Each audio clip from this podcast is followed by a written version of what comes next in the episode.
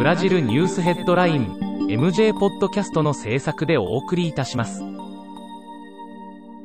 ブラジルニュースヘッドラインはブラジルの法事紙日経新聞の配信記事を音声で伝えるニュース番組です。ブラジルの社会政治経済に関する記事の見出しのみを抜粋してお伝えします。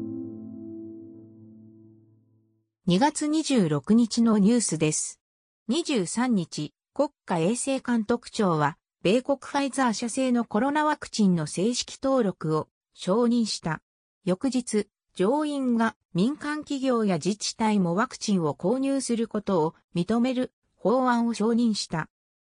24日、コロナ死者数が25万を超えた。変異株による感染者が急増中のサンパウロ州は26日から3月14日まで23時から翌朝5時までを外出禁止と定めた。下院で議員の不逮捕特権強化に関する審議が急速に進行している。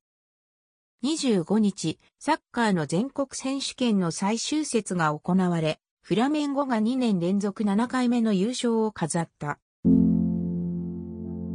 日経新聞サイトでは最新のブラジルニュースを平日毎日配信中。無料のメールマガジン、Twitter、Facebook、Instagram から更新情報をぜひお受け取りください。